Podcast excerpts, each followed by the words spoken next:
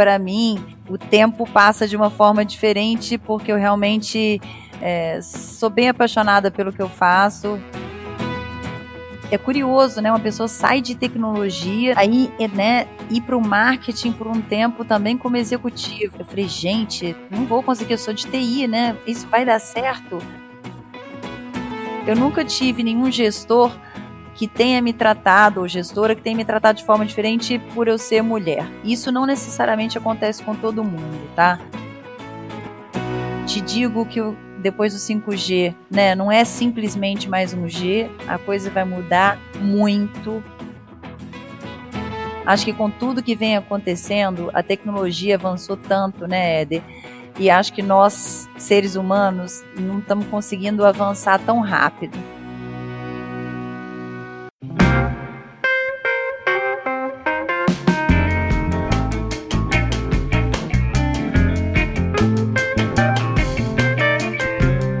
Bem, muito bem. Começando mais um episódio aqui no podcast Movendo-se. Mais uma semaninha entrando com conteúdos especiais. E a convidada que eu tenho hoje é uma pessoa que eu admiro já de longa data. Já queria ter convidado para vir aqui conversar com a gente, mas acho que tudo tem seu tempo, né? E talvez esse momento que a gente está conversando agora seja um momento muito especial na carreira dela. E tenho certeza que o nosso compartilhar aqui vai ser muito rico para você que está ouvindo. A Ana, muito bem-vinda ao podcast Movendo-se, a Ana Matar. Obrigada, Éder. Gente, é um prazer estar aqui participando do podcast Movendo-se, uma honra. É isso aí, tudo tem seu tempo, timing isso. perfeito. Adorei o perfeito, convite. Né? E vamos para o nosso papo. Muito bom estar aqui. Vamos para o nosso papo. Eu conheço a Ana já, já trabalhamos juntos, eu como, como RH, ela da área de tecnologia, ah, na época na TIM, onde ela continua ainda hoje. Mas já até dei um pouquinho de spoiler aqui, que eu não costumo fazer no início, mas olha só. De praxe aqui, Ana, se apresenta sem falar o que você faz. Quem é a Ana? Bom, gente, meu nome é Ana Matar.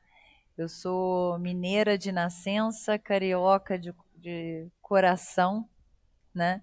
Estou no Rio desde 2001, uma cidade que eu adotei assim de alma, né? Uma cidade que eu uhum. adoro.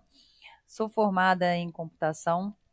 Eu tenho tenho é, uma carreira aí dentro da tecnologia, com uma passagem também pelo marketing, uma carreira muito voltada desde o início para tratamento de dados. Então, é, depois da minha graduação, eu tive especialização em gestão estratégica da informação, que na época era até tratada na biblioteconomia e não dentro de ciência da computação comecei um mestrado que acabei não terminando e fui uhum.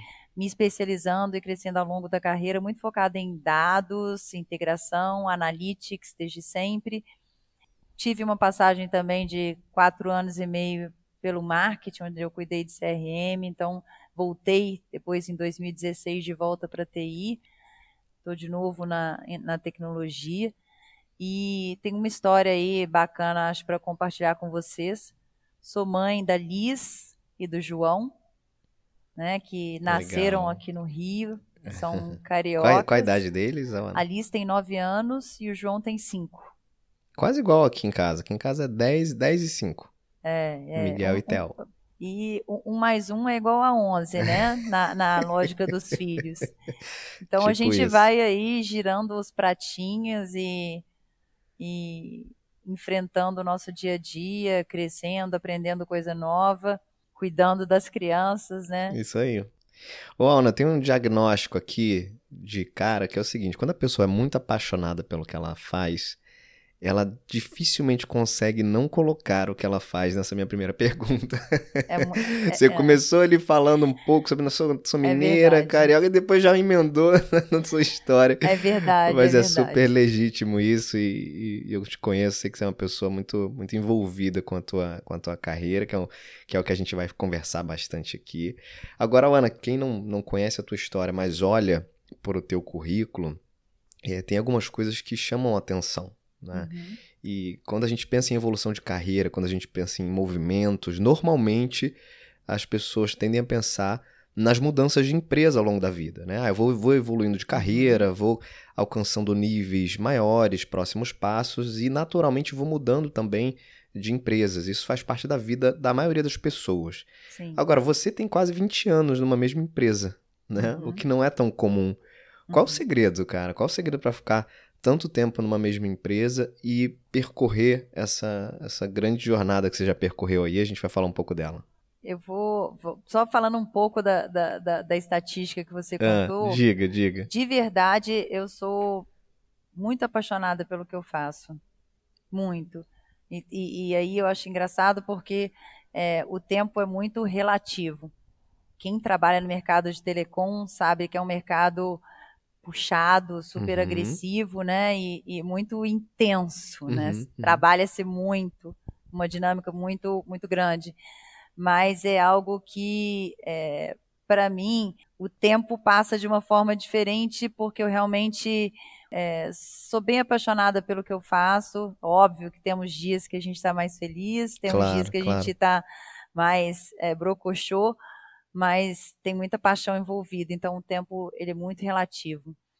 E aí, contando um pouco sobre essa história, né? Eu, eu quando estava na faculdade, é, eu comecei a fazer estágio numa empresa de mineração Sim. tá? Morava em BH. Estava na tecnologia dentro dessa empresa, né? Vo- Vocês vão descobrir um pouco aqui minha idade Uhum. por causa disso, porque a minha história se confunde um pouco com a história do, do, do mercado de telecomunicações no país, né? Sim. E aí estava fazendo a minha, a minha pós-graduação em gestão estratégica da informação e naquela época aconteceu a privatização do sistema de telefonia no Aham, Brasil aham. tá? Eu estava dentro de uma empresa super bacana, né, no ramo de mineração, uma empresa que sempre foi considerada Great Place to Work, né?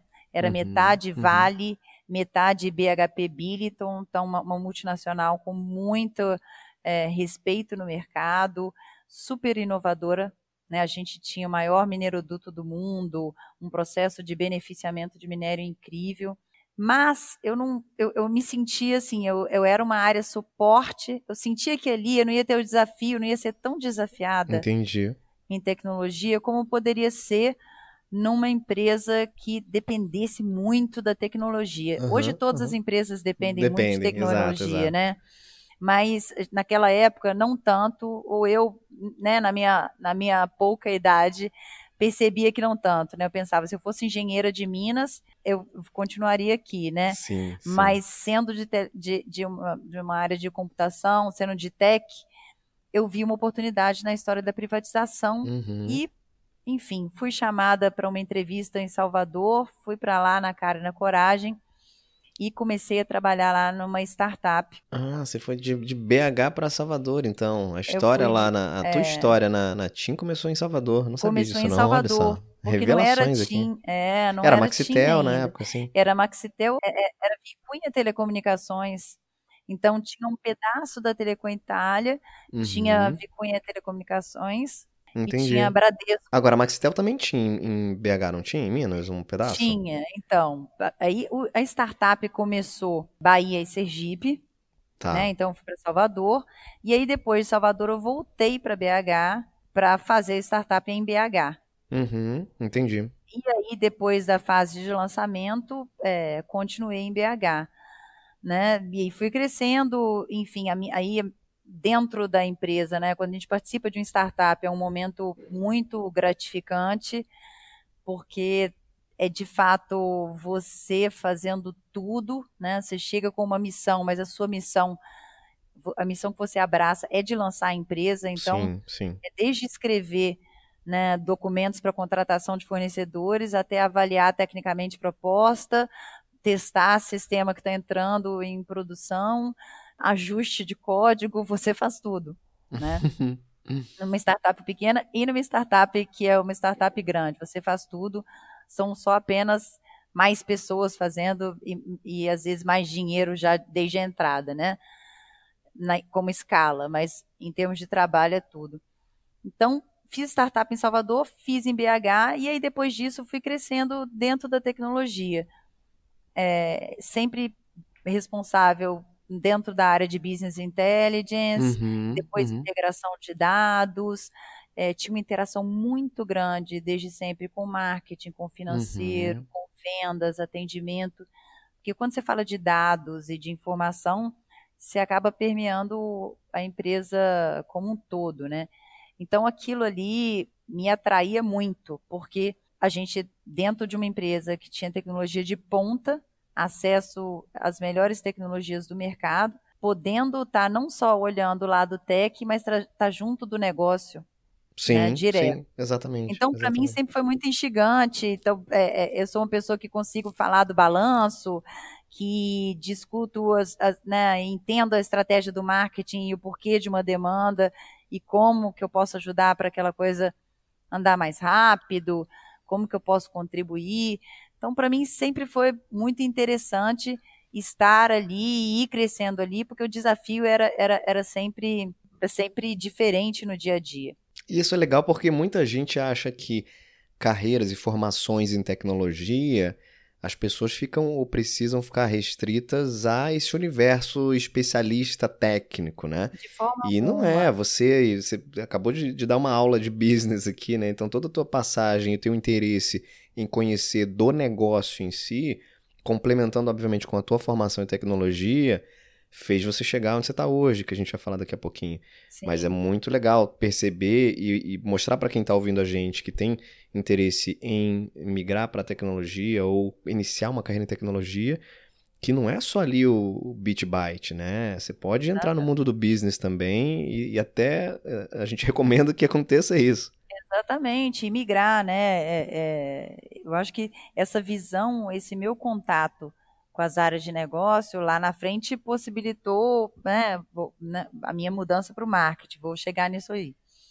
Aí, em 2001, surgiu é, a tecnologia GSM no país. Uhum. E aí a TIM mesmo comprou parte do espectro e veio fazer uma startup do GSM.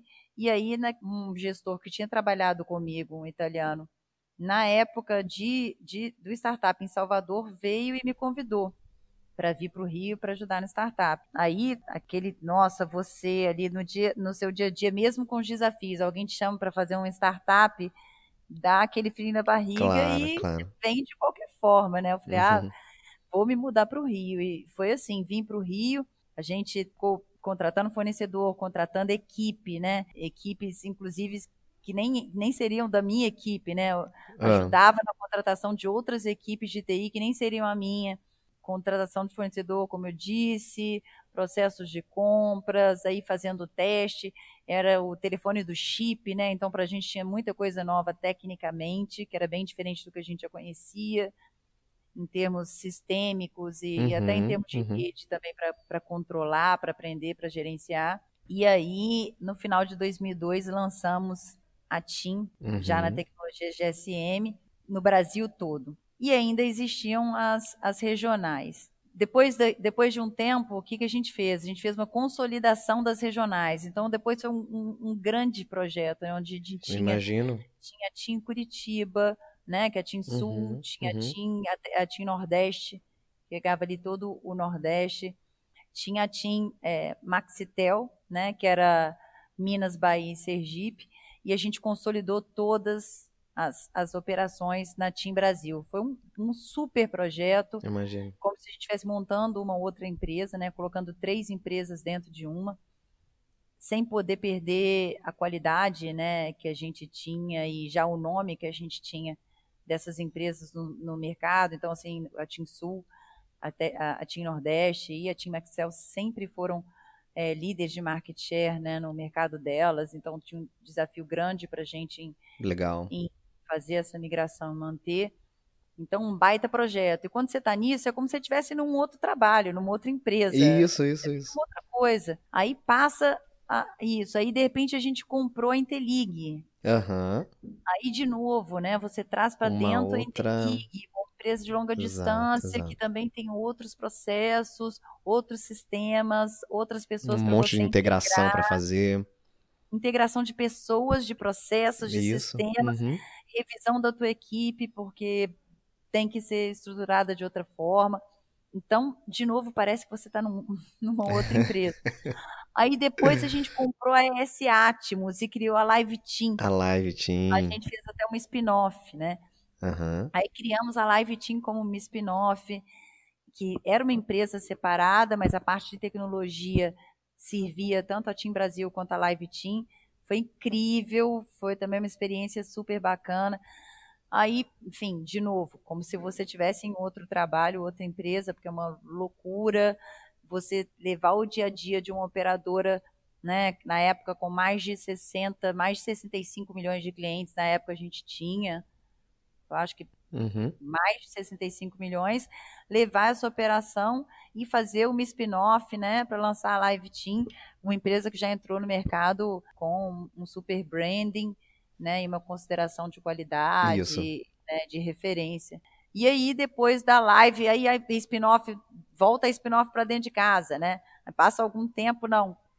Tira a spin-off, volta para dentro. Uhum. Então, internaliza de novo, como se fosse um outro projeto. É, é. O que eu estou querendo dizer? Esse tempo todo ali dentro, na verdade, é, tinha uma empresa que ela, ela possibilita que a gente, né, pelo menos me possibilitou que eu tivesse muito desafio e, e, que eu não me sentisse acomodada em nenhum momento. Então, é, é eu, eu, sou uma pessoa que gosta muito de ser desafiada, uhum, de estar uhum. aprendendo, de, de não estar na zona de conforto, o que é algo complexo até de se dizer, porque assim, uhum. assim, estar na zona de conforto é agradável, mas toda vez que eu estou na zona de conforto, alguma coisa acontece ou eu invento alguma coisa. ou você provoca Exatamente, isso, né? Exatamente, eu provoco isso, né?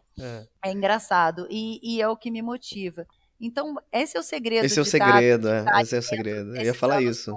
Eu ia falar isso. Na verdade, você apesar de apesar de, de 20 anos numa mesma empresa, na verdade não foi uma mesma empresa, foram é. várias empresas, né? Foram Você várias, passou aí foram passou várias por, pela, pelo menos uns 3, 4 anos em cada empresa aí, vamos, vamos dizer assim. Foram várias empresas e aí, e aí eu falo da questão da, da possibilidade do, do, de você estar numa área tech, mas muito conectada ao negócio, porque, gente, tecnologia e inovação ela é, só serve para resolver problemas reais de pessoas reais. Então, uhum. desde quando a gente fala de uma, de uma inovação mesmo, como, sei lá, um novo Durex que a 3M pode inventar, super uhum. duro, até uma inovação em mudar um processo dentro da empresa ou lançar um novo plano mesmo. A inovação sempre esteve no DNA da TIM mas só faz sentido se for para resolver um, um, problema real, total, né? Total, Então você tem que tá, a área de tecnologia você tem que estar muito antenado, muito conectado com as áreas de negócio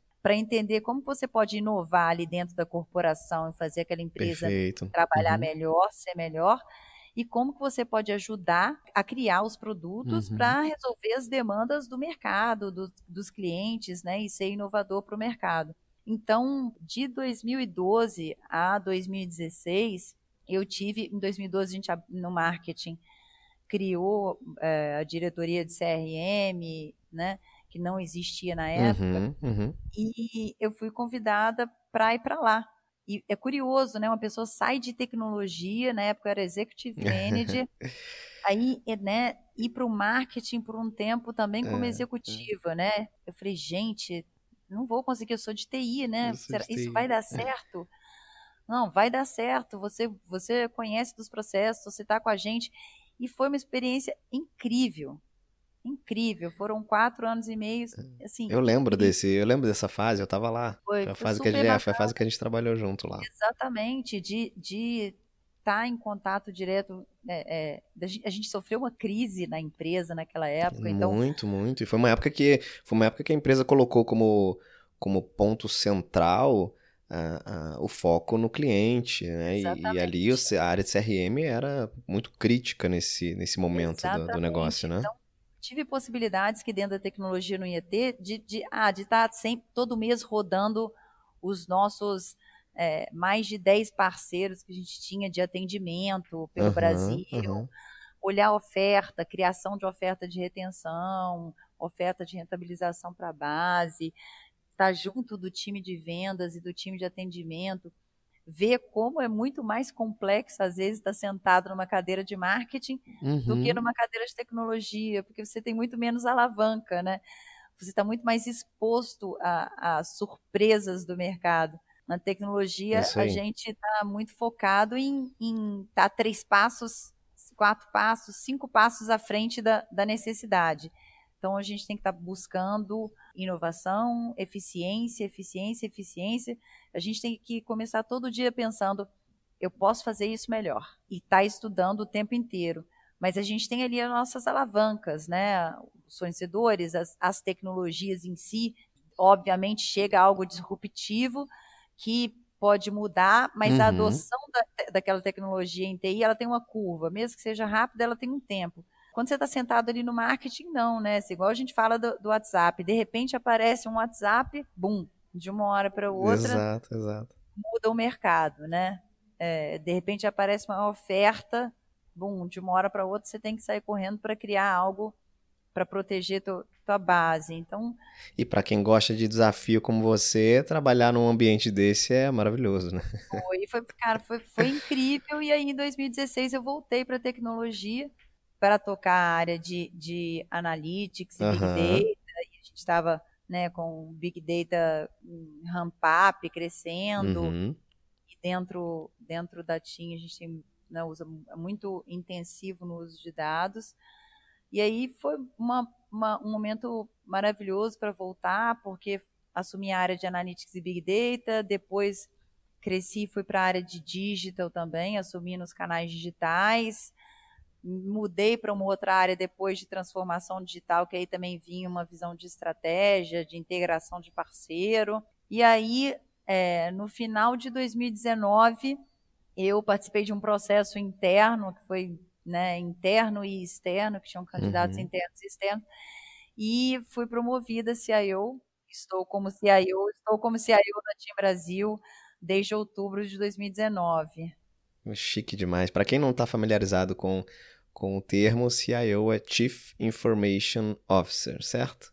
Isso, é isso. A, então... É a pessoa que manda ali em toda a ah. área de TI, entendeu? Você, você, no linguajar popular aqui, a mulher manda, sabe? Ah, Agora, ô, ô, Ana, aproveitando aqui o, o, o enredo, é, tem um, hoje um movimento super grande de incentivo à presença cada vez maior das mulheres na tecnologia, né? A gente já vê até um reflexo disso no próprio mercado de trabalho. Na, aqui no podcast, inclusive, eu já tive prazer de conversar também com, com a Karina Troncos, a Karina que recentemente foi pentacampeã de um concurso da, da Apple, foi a, a primeira brasileira a vencer. Ela, enfim, desenvolve lá soluções, aplicativos, é super especialista em experiência do usuário. E, eu me lembro que o tema, o título desse episódio com a Karina é Tecnologia também é coisa de menina. Ela é super nova e já está arrebentando aí. Mas você, uh, olhando para o mercado hoje, vendo já uma quantidade maior de mulheres, quando você faz um recorte histórico lá atrás, né, de quando você começou a estudar ciência da computação, cara, você já era muito fora da curva, né? Hoje as mulheres na tecnologia já são um pouco fora da curva. Você então, há um tempão atrás, era muito mais. De onde surgiu essa vocação assim? Por uh, trabalhar com essa área, por trabalhar, fazer uma faculdade de computação, tecnologia, processamento de dados, enfim, de onde saiu isso? Teve alguma coisa em casa que estimulou? É, porque no caso da Karina, por exemplo, que já conversou comigo aqui, o pai dela já trabalhava com isso, então ela cresceu vendo o pai dela trabalhar com, com tecnologia. Com você foi alguma coisa desse tipo ou não? Não. Foi do nada, na cabeça na da verdade, pessoa. Na verdade, eu vou contar, olha só, minha mãe é, é, artista, meu pai é tradutor, minha mãe é artista plástica, então eu sempre ah. cresci muito num, numa, eu cresci numa família que valorizava muito educação, cultura. Legal. É, na época eu não sabia o que eu ia fazer para a faculdade, eu tinha 16 anos. E, e aí eu fiz aquele teste vocacional, nem sei se isso existe ainda. Uhum, uhum. teste vocacional deu literatura. Aí meu pai falou: não, não, professora você não vai ser. professora você vai morrer de fome. E eu, na época, eu sou daquela época que todo mundo queria fazer comunicação por causa do Washington Oliveto, da W Brasil. Sim, sim. Então eu adorava ler, eu adorava matemática, e aí eu fiz é, vestibular para comunicação, direito e para computação. Nossa. E aí, direito, eu, eu né? Isso é uma coisa, se o meu pai escutar esse podcast, a minha mãe, eles vão descobrir isso. Eu fui fazer a, a, a, prova em Ouro Preto, eu fui no primeiro dia de prova, no segundo eu nem fui. Fiquei três dias em Ouro Preto fingindo que eu estava fazendo o vestibular. Que, que maravilha. E meu pai que queria que eu fizesse. Ah. Mas eu fui. Tá não Obviamente não foi aprovada, né? Lógico que não foi aprovada e tal, né? E na, na, fiz a, a, comunicação na federal e a computação na FUMEC. E na federal passei na, na primeira etapa e na segunda não. E aí, naquele momento, meu pai falou: ah, começa a faculdade, se você. Se você não gostar, você muda faz depois. a comunicação de novo uhum. no fim do uhum. ano, para não ficar parada. E aí, quem não gosta, né, do, do, do primeiro ano de faculdade? Eu gostava de matemática. é a melhor parte, né? No final das contas, eu fui, fui gostando e fazia sentido. E, e, logo cedo, como na área de tecnologia você consegue estágio mais rápido, porque você consegue produzir mais rápido, você com, começa a codar, né, a, a uhum, desenvolver mais uhum. rápido, cada vez mais. Então, já no segundo ano eu estava fazendo estágio e aquilo para mim era incrível e foi assim, fui crescendo, eu me apaixonei. Muito legal, muito bom. Me apaixonei. Então, e hoje, hoje tem, uma, tem um gap muito grande, né, Ana, no mercado em relação a esse perfil profissional que você começou lá atrás. Tem, um, tem alguns dados que, que dizem que tem cerca de 25 mil vagas é, faltando né, pessoas na área de TI. Então tem sobrando aí 25 mil vagas para serem preenchidas. Só no Brasil isso, tá? É, tá. Isso é fato. A gente vê. Cara, você vive isso, né? Porque você tá numa área dessa. Você... O de pessoas aqui no Brasil está bem difícil. Agora, então, depois da pandemia, onde essa questão né, do Anywhere Office está uhum. sendo bastante usada e discutida, ficou mais ainda, porque a gente a gente está perdendo nossos profissionais às vezes para empresas de fora, né? Eles estão trabalhando de casa para empresas que estão nos Estados Unidos, na Europa, enfim. Ganhando em dólar, ganhando em euro. Exatamente. E a gente tem a gente tem uma carência de profissionais é, de tecnologia já, já tinha, né? Antes de pandemia já era uma realidade esse gap, né? Já tínhamos antes de pandemia, acho que agora a gente só tem mais uma ameaça na mesa, né? uhum, né? Uhum. Mais um, um, um, cenário adverso. E o tema tá na base, sabe? É, Isso. É, é, e, e é engraçado, porque passa, né, como você falou, tem poucas mulheres em tecnologia, pouquíssimas, a gente continua ainda tendo um, um, ambiente mais masculino do que feminino, fato, uhum, uhum. ainda é assim. Na liderança, mais ainda. Então, mulheres na liderança de tecnologia, mais raro ainda. Eu, eu sou a primeira CIO mulher da história da TIM no mundo. Que maravilha! Um, uma área predominantemente masculina, né? O que, que acontece? A gente precisa trabalhar a base mesmo. Uhum. Precisa ter incentivo. E o curioso é que, como a gente falou aqui um pouco antes, né, to todas as áreas são de tecnologia, na verdade, Éder. Isso. Todas as áreas. Então, é, não vai existir, já não existe nada sem tecnologia. Então, hoje uma pessoa que, que estuda design, ela tem que entender bastante de tecnologia, né? E ela vai, vai eventualmente fazer produtos que sejam físicos, uma garrafa, uma torradeira, sim, ou produtos sim. digitais, como um aplicativo, um sistema, que influenciam na vida das pessoas totalmente, né? Uhum, a uhum. gente vê isso com, com os aplicativos de rede social, né? Total. Como que um aplicativo consegue substituir uma outra coisa, né? Por exemplo, como o Instagram conseguiu substituir muito compra de revista, né? uhum. né? Assim, é, é incrível né? Porque você tem ali o acesso àquele conteúdo, uma interface simples. Exato, então, exato. É design, né? Quem antes formava em desenho industrial e ia ali para prancheta, na verdade está tá ali com muita tecnologia por trás. A mesma coisa em engenharia, engenharia civil, né? A construção toda aí com essas possibilidades da, do reuso de material, impressão 3D, né? Quando a gente fala também de, de da própria medicina agora, né? Com a chegada do 5G, a gente já está falando de um uso de tecnologia enorme, uhum, uhum. Né, de possibilidades incríveis. Então, no final das contas, a gente precisa incentivar desde a base e precisa hackear um pouco o modelo, sabe? Incentivar, por exemplo, escolas técnicas, né? É, é, incentivar é, cursos complementares. Sim, sim. Talvez revisar esse modelo de contratação também, da exigência de certos diplomas, porque total, total. Isso, isso é algo que né, a pessoa, ela, a tecnologia em si, a pessoa aprende.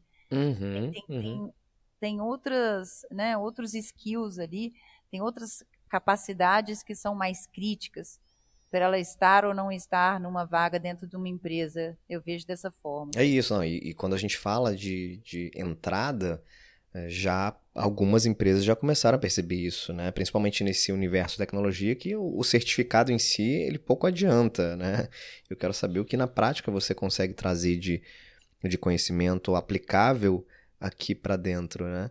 Então, isso é uma coisa que, que de fato já vem acontecendo. E eu acho que, complementando o que você está falando, Aona, talvez as próprias universidades, os próprios formadores de profissionais daqueles cursos que não são cursos de tecnologia, talvez em algum momento todo curso vai ter uma cadeira ali, vai ter uma disciplina ou mais de uma que é voltada para a tecnologia. Eu acho que isso, isso acho que isso deve ser uma tendência também. Então, sei lá, vou fazer administração, vai ter ali uma cadeira sobre tecnologia. Vou fazer marketing, vai ter uma cadeira ou algumas cadeiras sobre tecnologia. Porque, como você falou, tudo tem tecnologia hoje, então não tem como você desassociar isso de uma formação básica de alguém. Isso, e o que, que acontece? É, o mundo também é maravilhoso, né? Da, da mesma forma que a gente tem situações super caóticas, a gente tem hoje acesso a conteúdos isso. incríveis na isso. internet, uhum. vários de graça, artigos do MIT, alguns cursos é, né, de universidades no mundo que são incríveis, né? E que Verdade. tá aí, a gente precisa aproveitar, ler, buscar o conhecimento. O conhecimento vai muito além do que a gente aprende na faculdade. Né? E esse, né, e, e é verdade aquele o termo que todo mundo usa agora, né? Hum long life learning. Uhum, é, uhum. É, é, isso, né? Você vai buscando e aprimorando e a gente vai viver mais tempo, então a gente vai trabalhar mais tempo também, né? Sim, vai sim. produzir mais vai tempo. produzir mais tempo, claro. E, e a gente tem tanto conteúdo para aprender, é incrível. Temos que buscar e, e, e usar. Né? A gente tem que se, a gente tem que se mover, né? Isso aí, movendo-se. É, movendo-se o tempo todo, movendo-se o tempo todo tempo Exatamente. todo. Ô, Amanda, a gente já falou aqui um pouco sobre algumas coisas que chamam a atenção de cara no teu currículo, né? O, a primeira delas é o tempo numa mesma empresa aí, 20 anos, a vocação pela tecnologia desde cedo, né? É algo não muito comum para as mulheres. Agora eu quero te perguntar sobre liderança, o papel da mulher na liderança. Você ocupa essa posição hoje de CIO, como a gente já conversou, a primeira mulher, aliás, eu nem sabia disso, a primeira mulher da Telecom Itália como um todo, TIM, a ocupar essa posição de CIO no mundo, né, no grupo como um todo. Uhum. E essa tríade mulher, tecnologia e liderança né, é muito pouco comum no mercado. A gente já falou Sim. que mulher no, na tecnologia é comum, mulher na tecnologia e em cargos de liderança talvez menos ainda, né? Infelizmente, o que é uma pena. É. Quando você olha para trás, você avalia todo esse seu percurso, a jornada, a que, que se atribui ao ano assim? Quais são os elementos fundamentais que te levaram essa posição atual? Você traçou algum plano de carreira específico? Era a tua, é, o teu olhar no futuro era assim, você mirava em uma posição de fato relevante como executiva dentro da área de TI? Conta um pouco assim desse, desse percurso. Então, eu, eu, eu acho que tem. A história passa muito por você está ali tão engajado e apaixonado pelo que você faz, a coisa vai acontecendo. Uhum. Né? Eu sempre gostei muito do que eu fazia e sempre busquei é, estudar outras coisas, então, uhum. Então, assim, na minha trajetória, né? Como eu falei, como eu estava sempre com as áreas de financeiro, marketing, etc., aí eu fiz um MBA em administração no COPEAD, depois eu fui fui fazer um curso na London Business School de gestão de time de alta performance. Há dois anos atrás eu fiz um, um bootcamp no MIT de inovação e empreendedorismo. Legal. Porque você pode empreender e inovar dentro da empresa o tempo inteiro, então é algo que eu busco. Ano passado, né, fiz um, um curso do Scott Galloway lá na Colômbia também, que falava de brand strategy. Então, eu acho que eu, eu sempre busquei outros conhecimentos, é, além do conhecimento da tecnologia, que eu tinha e que eu ia acumulando e, e, aumentando cada vez mais com os projetos, com as novas tecnologias, os uhum, fornecedores, uhum. a interação com outras empresas, como a gente tem no dia a dia, tá? Então, acho que isso contribuiu para suportar e para alavancar a minha carreira. Eu nunca tracei, eu nunca tracei uma meta assim, quero ser CIO, não. Mas eu sempre tive um viés de liderança. Então, foi uhum, algo que uhum. foi natural. Natural.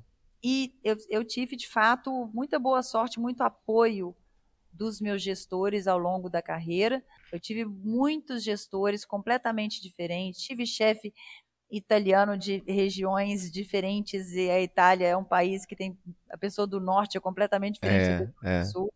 Você sabe? Tive chefe catalão, né, no marketing, vários gestores brasileiros e eu nunca tive nenhum gestor que tenha me tratado, ou gestora que tenha me tratado de forma diferente por eu ser mulher. Que legal. Então, é, eu acho que eu tive uma boa sorte. Isso não necessariamente acontece com todo mundo, tá? Uhum, uhum. Muito menos dentro de uma área de tecnologia. Dentro da, da minha carreira na tecnologia, óbvio, a gente está falando de um ambiente muito mais masculino. E existe ainda uma predominância masculina, existe um, vamos dizer assim, a gente acaba se misturando muito, fica muito ali no dia a dia, né? Existe às vezes uma, uma todo mundo fala, pô, tem às vezes a pessoa, né, é agressiva, é não sei o quê, e tem muito a ver com uma certa uhum. talvez uma certa um certo preconceito ou, ou, ou um certo julgamento por uma mulher agir de uma forma ou de outra e talvez seja porque ela está num universo extremamente masculino e você acaba né, meio que, sim, que sim. se misturando com aquilo ali. Não, e às vezes até como, como uma forma de defesa. É, de, né? é um movimento ali. É, exatamente. Mas e uma inconsciente. Coisa, inconsciente. E é, vem natural. Mas de fato, o que, que eu posso dizer? Inclusive, sendo líder, né, dentro de uma mulher, dentro de uma área que é predominantemente masculina. Uhum. É, a mulher, ela, ela, ela, na maioria das vezes, não vou generalizar, mas na maioria das vezes, quase esmagadora, ela precisa ter uma rede de apoio maior do que o homem.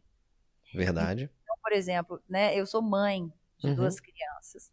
Então, é, ser mãe e estar tá focada na minha carreira, no crescimento da minha carreira, é algo que eu consigo porque pai participa, o pai ajuda, é, eu tenho uma pessoa que, que trabalha comigo que, poxa, me ajuda muito. Uhum. Acontece um chabu, ligo para minha mãe em Minas e minha mãe corre para cá. Então, assim, a mulher ela tem uma rede de apoio, é, ela tem que ter uma rede de apoio maior do que ela o precisa, homem, verdade, para ela crescer. E ela tem que ter, ela, ela tem que ter vontade, sabe? Tem, tem, uhum. tem um pouco uhum. também de, de culpa, tem um pouco da forma como e é difícil desconstruir isso na cabeça, né? É, como é difícil desconstruir viés cognitivo. Então, é, eu preciso. Você pode ser uma executiva, sim, e você pode ser, sim, muito apaixonada pelo que você faz e ser mãe e dividir seu tempo entre essas coisas, né? Não existe a Uana do trabalho e a Uana mãe e a Uana amiga, é né? É, é, uma só, né? A, a vida, a vida, é né? A pessoa Somos seres só. únicos, né? Exatamente, somos seres únicos e, e dá sim para dividir e a gente tem que se julgar menos e, e, tem que ser mais legítimo sobre o que a gente sobre o que a gente ama e, e, e o que a gente gosta, né? Eu amo ser mãe também, mas amo o meu trabalho e então faz parte da sua vida, faz né? Faz parte da minha uhum. vida. Eu crio meus momentos com, com meus filhos, né? E, e tenho uma super dedicação ao meu trabalho, ao meu trabalho também muitas pessoas me, me perguntam assim, ah, mas pô, e aí as crianças? Cara, as crianças se adaptam e quando um tá feliz, tá todo mundo feliz. É isso que importa, sabe? Isso aí. É, isso aí. Então a gente, as mulheres também precisam um pouco desconstruir esse viés cognitivo que às vezes vem delas mesmas porque fomos criadas assim. Uhum, a gente escutou uhum. isso muito tempo. Então, de, de, de mulheres, muitas vezes de próprias de mulheres mesmo. Então temos que desconstruir. É um trabalho que tem que acontecer. E sabendo que, que é algo que funciona para você, né, Ana? Assim, você se sente Exatamente. bem, se sente realizada com esses papéis, o que não necessariamente se aplica para todo mundo. Né? Acho que cada um tem que, tem que se conhecer e saber, bom, eu quero isso, isso faz sentido para mim, esse é o meu estilo de vida. É, onde é que o trabalho se encaixa no meu estilo de vida, né? Onde é que a maternidade se encaixa no meu estilo de vida? As pessoas têm que criar esse próprio quebra-cabeça, né? Exatamente. E se é que se encaixa, porque assim, é, qual o problema também de, de, de não ser mãe, né? Também, de, claro. É, é, eu sei que é polêmico, né? Mas é porque todo mundo espera tanto, né? Uhum, não problema uhum. nenhum em, em, não ser mãe, em, em, ser profissional, em investir naquilo e, e, não ser mãe porque não quer. É, é, são escolhas, como são você escolhas, falou, é. cada um é diferente e a gente tem que respeitar muito a individualidade. A gente tem que Acho que com tudo que vem acontecendo, a tecnologia avançou tanto, né, Éder? E acho que nós, seres humanos, não estamos conseguindo avançar tão rápido. Exatamente. A gente não está conseguindo acompanhar tão rápido. Né? É verdade, total. Acho que a gente precisa é, ser mais humano mesmo e ter cada vez mais empatia. São coisas bem básicas mesmo, né? Ter mais empatia pelos outros e, e acho que julgar menos. É isso, é isso. A, única, a última coisa que pode acontecer é que a tecnologia nos desumanize, né? Exatamente. Ela tem que nos ajudar, pelo contrário, ela tem que nos ajudar Exatamente. a nos tornar mais humanizados. Exatamente.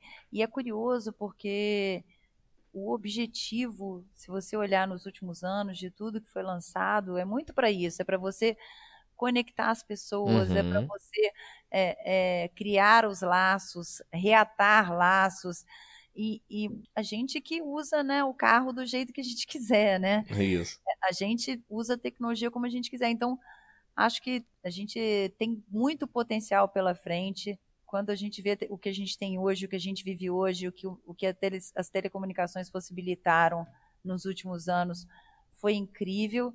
Te digo que depois do 5G, né, não é simplesmente mais um G, a coisa vai mudar uhum. muito. Demais, né? Talvez o movimento do 3G para o 4G tenha, obviamente, foi um movimento de evolução, mas não se compara ao 4G para o 5G, né, Ana? Não se compara. A gente não está falando de uma mudança de tecnologia, a gente está tá falando de uma mudança de possibilidade de mundo. Uhum, né? A uhum, gente está uhum. falando de verdade, de ter um curso de medicina onde você tem um laboratório é, né, o seu filho está aqui, ele não tem que se mudar para os Estados Unidos para fazer um curso de medicina, já que ele quer fazer um curso de medicina lá. Ele faz aqui com as aulas em laboratório e ele não tem nenhum atraso.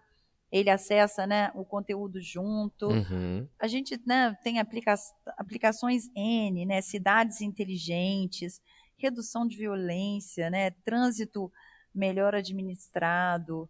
Enfim, a gente tem muita, muita possibilidade de, de viver melhor. Sim, sim. E lá vai você trabalhar em mais uma empresa diferente, né? Ah, com certeza. Porque isso, imagino que está mudando demais a, a, perspectiva dentro, da, é, dentro do muita, negócio. Muita, muita empolgação é, quando a gente pensa no 5G, porque pode de verdade transformar, transformar nossas vidas para melhor.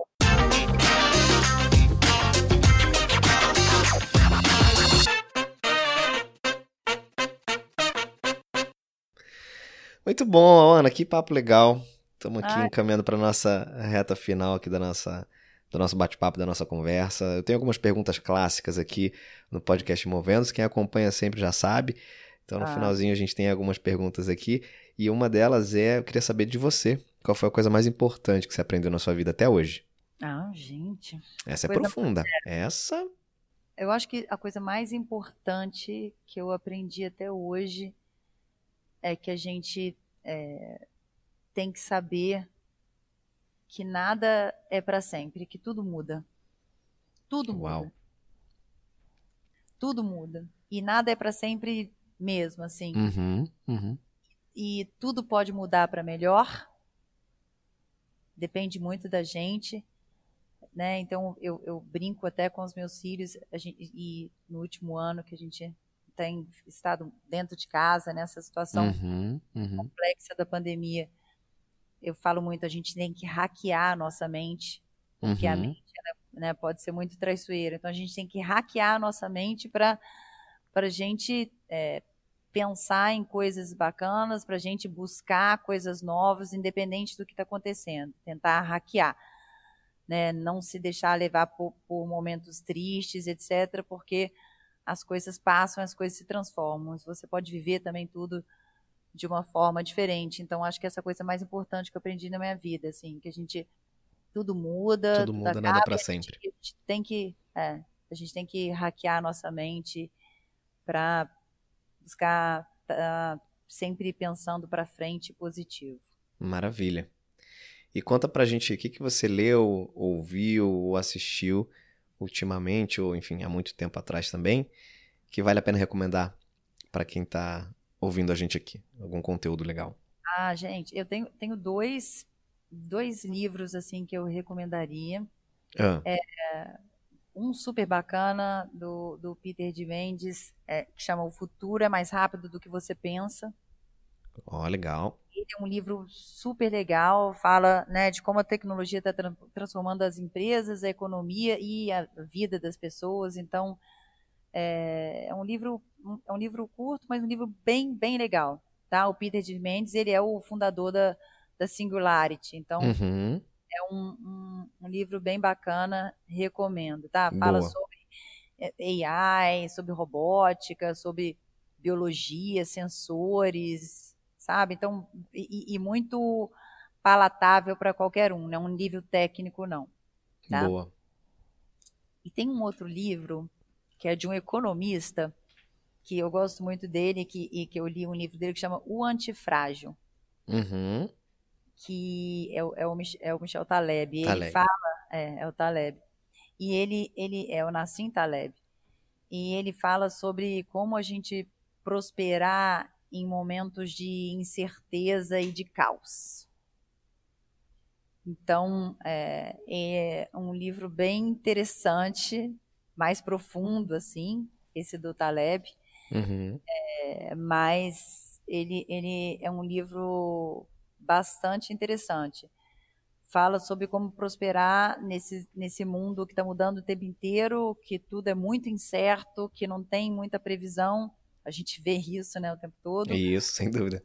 É, é como que você prospera no caos, né? Porque e como que você tira vantagem desse Total, caos, né? total. Ele fala muito sobre é, o antifrágil, ele fala que ele vai, ele é além do resiliente. Isso. É um livro muito, muito legal. Muito bom. Ótimas dicas aí. Anotado aqui. E ó, pra gente finalizar, que característica você mais valoriza pra alguém que vai trabalhar com você, Ana? Supondo que tem uma vaga no seu time e que com certeza tem, porque a gente acabou de falar aqui que a área de TI, o que mais tem é vaga aí no mercado. Quando você avalia um profissional, enfim, quando você avalia alguém pra trabalhar com você ou na tua estrutura, o que que você mais valoriza? Bom, vou falar uma coisa controversa aqui. Muitas vezes, é, Ah. é, para mim, o cara não ter o conhecimento técnico tão profundo, dependendo da vaga, obviamente, não é um problema.